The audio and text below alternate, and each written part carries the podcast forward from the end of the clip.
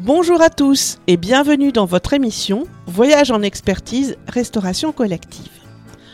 Aujourd'hui, nous vous présentons le deuxième épisode sur le pilotage des restaurants, dans lequel nous nous poserons la question des différents modes de gestion en restauration.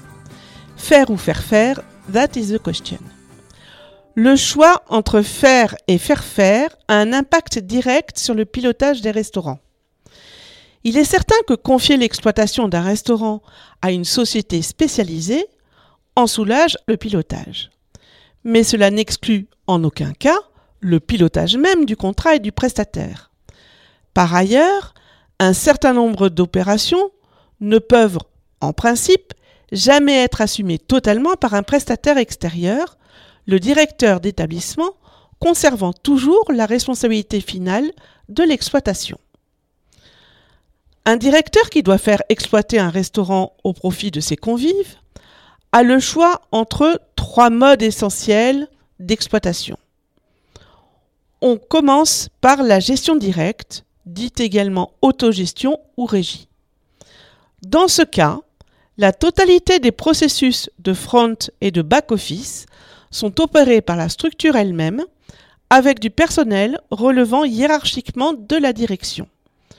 Une petite partie des processus peut être néanmoins confiée à un prestataire externe, comme une partie du processus achat, en adhérant par exemple à une centrale de référencement comme Apogée.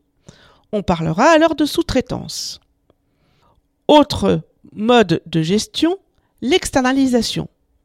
Dans ce cas, la totalité des processus du front office et une grande partie des processus de back office sont confiés à un prestataire extérieur. Le personnel en exploitation relève d'ailleurs hiérarchiquement du prestataire et non du chef d'établissement. Reste en principe du ressort de la direction la définition de la prestation, la responsabilité même du chef d'établissement, l'infrastructure, le budget et naturellement le contrôle du prestataire. Dernier mode de gestion, l'assistance technique. C'est en fait un mixte des deux modèles précédents.